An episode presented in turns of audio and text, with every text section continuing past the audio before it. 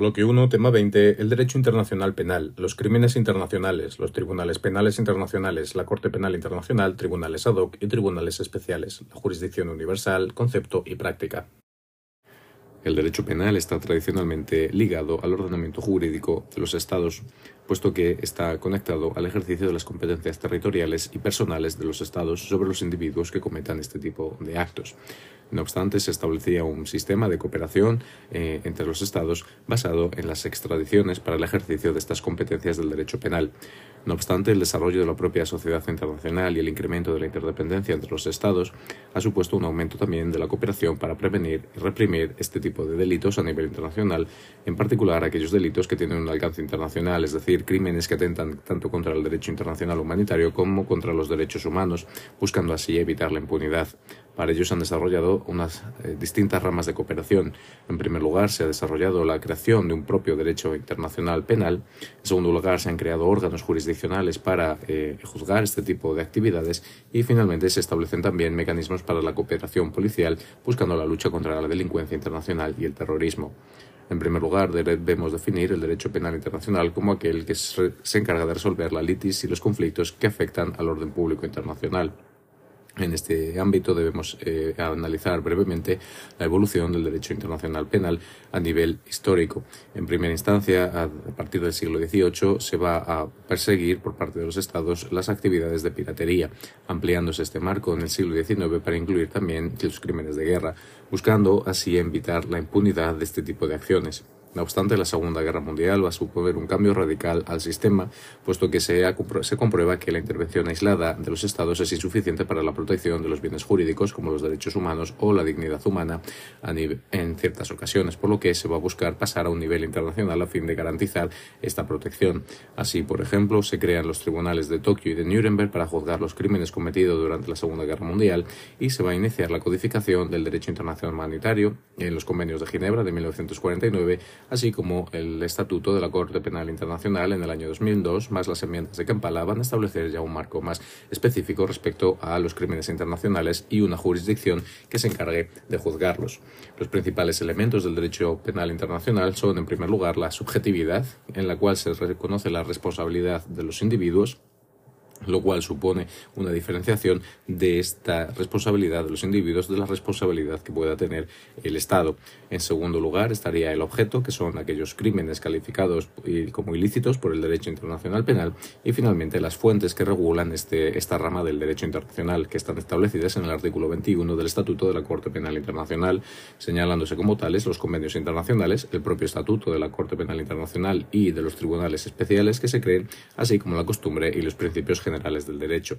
Respecto a la aplicación de este derecho penal internacional, debemos señalar que no es exclusiva de los tribunales internacionales. Así, se establece que los propios tribunales estatales deben incluir este tipo de delitos en el ordenamiento jurídico interno de los estados y complementarlo con el poder de la extradición, es decir, con mecanismos para permitir la extradición de los sujetos y evitar así la impunidad. No obstante, los tribunales internacionales también se crearán como órganos independientes y universales que busquen la eh, judicialización de este tipo de delitos. Sus decisiones se establecen como vinculantes y podrán tener un aspecto permanente o ad hoc, como en la Corte Penal Internacional, o un carácter ad hoc, como fue el caso, por ejemplo, del Tribunal de Ruanda. No obstante, también debemos señalar un tercer ámbito de esta aplicación del derecho penal internacional, que es la conocida como jurisdicción universal, que señala a todos los estados competentes para juzgar determinados crímenes contra la humanidad. Así, por ejemplo, el artículo 23 de la Ley Orgánica del Poder Judicial en España recoge la capacidad de justicia universal de los juzgados, de los jueces, eh, españoles. Respecto a los crímenes internacionales, debemos definir estos como los delitos que afectan al ámbito internacional y que son codificados por los estados en el derecho internacional eh, penal para su represión, siendo hoy considerados parte de las normas del Jus Cogens. Eh, como señalábamos, esta evolución se comenzará con eh, la piratería eh, como el primer conocimiento, como la primer, el primer establecimiento de un crimen internacional y posteriormente con los tribunales de Nuremberg y de Tokio se establecerán también los conceptos de crímenes contra la paz y de crímenes contra la humanidad, buscando así el enjuiciamiento de los mandos militares y de los mandos políticos responsables de estos crímenes. Posteriormente, a través de distintas convenciones internacionales se han ido estableciendo otro tipo de delitos, como es por ejemplo el convenio contra la prevención del genocidio genocidio de 1948 o los convenios de Ginebra relativos al derecho internacional humanitario, así como el propio Estatuto de Roma del año 2002, donde se establecen en su artículo quinto los, eh, los crímenes principales que, de los que se encargará de esta Corte de juzgar siendo estos crímenes, en primer lugar, el crimen de agresión, que queda definido posteriormente en las enmiendas de Campalas que se aprueban en el año 2008. Por lo tanto, a partir de este año tiene efectividad la, la, capacidad del tribunal de juzgar los crímenes de agresión, entendiendo esto como el uso de las Fuerzas Armadas contra la soberanía o la independencia de un Estado. También se reconoce en el artículo sexto el crimen de genocidio, en el que se que constituye aquellos actos cuyo objetivo es destruir de manera total o parcialmente a un grupo étnico, nacional, racial o religioso. Por ejemplo, siendo eh, relevante recientemente el ejemplo de los Tutsis en Ruanda. Por otro lado, está en el artículo séptimo el reconocimiento del crimen de los crímenes de lesa humanidad, que se consideraría como tal cualquier ataque general o sistemático contra la población civil. Y por último está el conocido como crímenes de guerra en el artículo octavo, que se considera como tal las violaciones del derecho internacional humanitario recogido en los convenios de Ginebra y de La Haya. Respecto a los crímenes internacionales, se señala que la responsabilidad del ejercicio de estos corresponde a los individuos, así lo señala el artículo 25 del Estatuto de la Corte Penal Internacional. Esta subjetividad internacional para la responsabilidad de los crímenes fue ya reconocida en los tribunales de Nuremberg y se ha ido desarrollando mediante la jurisprudencia hasta reconocerse como tal en el Estatuto de la Corte Penal Internacional. Los elementos objetivos para el reconocimiento de esta responsabilidad del individuo son que se prohíbe tanto la comisión como la tentativa de comisión de este tipo de delitos y se, entiende un concepto amplio de la autoría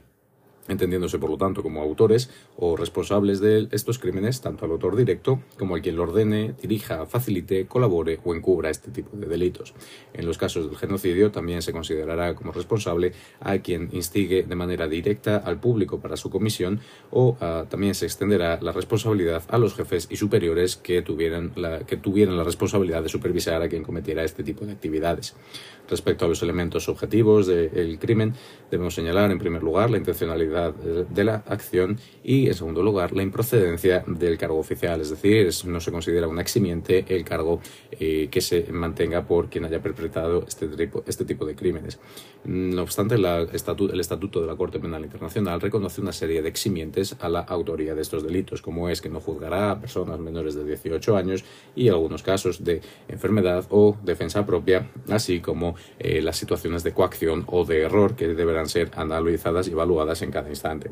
Como señalábamos, una vez establecido este marco jurídico, debemos entrar a analizar los órganos encargados de ejercer la propia jurisdicción respecto al derecho internacional penal. Son los tribunales internacionales que serán aquellos órganos jurisdiccionales competentes de juzgar los crímenes. El origen de estos órganos ya se encontraba en los juicios de Leipzig tras la Primera Guerra Mundial siendo posteriormente la primera manifestación oficial los tribunales de Nuremberg y de, Tokio, y actualmente con distintos modelos que pueden ser tanto permanentes como creados ad hoc. En primer lugar, podemos analizar estos tribunales eh, creados ad hoc por las Naciones Unidas, en concreto por el Consejo de Seguridad de las Naciones Unidas, como fueron los casos de Yugoslavia, con su sede en La Haya, y del Tribunal de Ruanda, con su sede en Tanzania. Fueron creados, como decíamos, por el, Consejo de Seguridad de las Naciones Unidas en virtud del capítulo séptimo de la Carta de las Naciones Unidas, buscando reprimir los crímenes de guerra y del genocidio. Entre las características fundamentales de estos tribunales ad hoc es que son creados por el Consejo de Seguridad sin el consentimiento previo de los Estados que se van a someter a estos tribunales. Eh, son órganos ad hoc, por lo tanto, finalizan una vez eh, que se cumplen con su mandato y eh, se crean una se crean ex post conflicto, es decir, una vez que se ha cometido estos crímenes se crean los tribunales para juzgarlos, lo cual en principio vulneraría el principio de retroactividad del derecho penal. No obstante, son también considerados órganos subsidiarios del Consejo de Seguridad, pero que mantienen una autonomía han tenido un papel muy relevante respecto al desarrollo del derecho penal y de la responsabilidad del individuo, por lo que debemos señalar que todavía se mantiene dentro del Consejo de Seguridad de Naciones Unidas no los tribunales, pero sí unas comisiones relativas a que no quede ningún asunto pendiente en, al, al respecto. Por otro lado, tenemos los conocidos como tribunales mixtos o tribunales especiales, que fueron, por ejemplo, los casos del Líbano, de Camboya y de Sierra Leona. En estos casos, los tribunales fueron creados por un acuerdo entre los estados en cuestión y las Naciones Unidas buscando también el enjuiciamiento de las violaciones del derecho internacional penal. Las características fundamentales de este tipo de tribunales son que tienen una naturaleza mixta, es decir, tienen una, en principio, mayor legitimidad, puesto que los propios estados han acordado la creación de los mismos con las Naciones Unidas. Por otro lado, se incluyen también juristas internacionales como juristas nacionales de las naciones eh, en cuestión y reciben apoyo en general de las misiones de Naciones Unidas si hay eh, alguna misión en el estado donde se ubiquen. Eh, los tribunales mixtos están financiados por las Naciones Unidas a través del Fondo de Contribuciones Voluntarias y, eh, como decíamos, existe un debate acerca de si estos tienen mayor legitimidad que los tribunales creados ad hoc. Por último, y con mayor relevancia, debemos señalar la existencia de la Corte Penal Internacional, que eh, inicia su andadura tras la aprobación y entrada en vigor del Estatuto de Roma en el año 2002. Actualmente hay 123 estados parte. El artículo cuarto de la propia, eh, del propio Estatuto de la Corte Penal Internacional establece la personalidad jurídica de esta, así como el, principio de jurisdicción voluntaria, por lo que esta Corte tendrá jurisdicción sobre todos aquellos estados que hayan aceptado su estatuto. Eh, debemos destacar que la función de la Corte Penal Internacional viene guiada por el principio de complementariedad, decir, tiene una competencia permanente, pero que es subsidiaria de la competencia nacional. En este sentido, eh, la competencia de la Corte Penal Internacional actuaría solamente cuando el Estado no pueda o no quiera ejercer su competencia para juzgar este tipo de crímenes. Los órganos que conforman la Corte Penal Internacional eh, son 18 jueces que son elegidos por la Asamblea de los Estados miembros por un periodo de nueve años, que de entre ellos se elegirá un presidente y dos vicepresidentes. Eh, se forma la Corte en distintas salas con tres secciones y se encarga también de los análisis tanto de las cuestiones preliminares como de la primera instancia y hay una sección relativa a las apelaciones. Un órgano muy importante de la Corte Penal Internacional es la Fiscalía, puesto que es el responsable de recibir las denuncias que pueden presentar tanto los Estados miembros de la Corte como el Consejo de Seguridad de Naciones Unidas o iniciar las investigaciones eh, de oficio. Será la Fiscalía el responsable de promover el enjuiciamiento de los crímenes compuesta en principio por un fiscal y los fiscales adjuntos que son también elegidos por la Asamblea de los Estados miembros. También existe una secretaría que es elegida por eh, los Estados miembros por un periodo de cinco años y se encarga de todos aquellos asuntos que no son de carácter judicial, llevando, por ejemplo, la dependencia, los temas de dependencia de las víctimas y de los testigos. Por último, debemos señalar los cuatro elementos relativos a la competencia de la Corte Penal Internacional. Los crímenes de los que es competente para eh, juzgar son aquellos señalados en el artículo quinto y que hemos mencionado previamente, que son la agresión, el genocidio, los crímenes de guerra y los crímenes de lesa humanidad. En cuanto a la competencia temporal, son aquellos eh, crímenes que se han, cometido desde la entrada en vigor de la Corte, eh, estableciéndose así el, principio de la irretroactividad.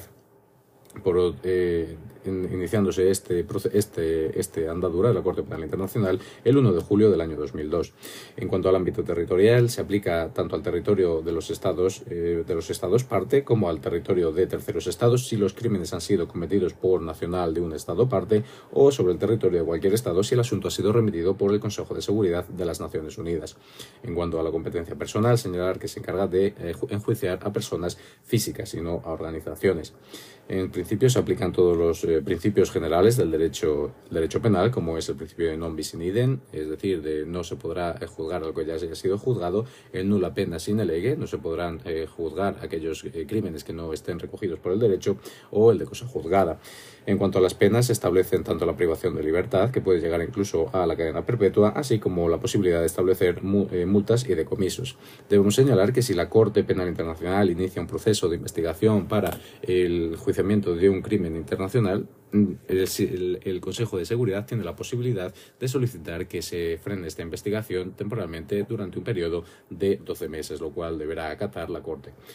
Por último, como señalábamos, además del ámbito eh, jurisdiccional internacional, existe el concepto de jurisdicción universal, que establece la competencia de cualquier Estado de enjuiciar los crímenes que, eh, que vayan en contra de esta. Eh,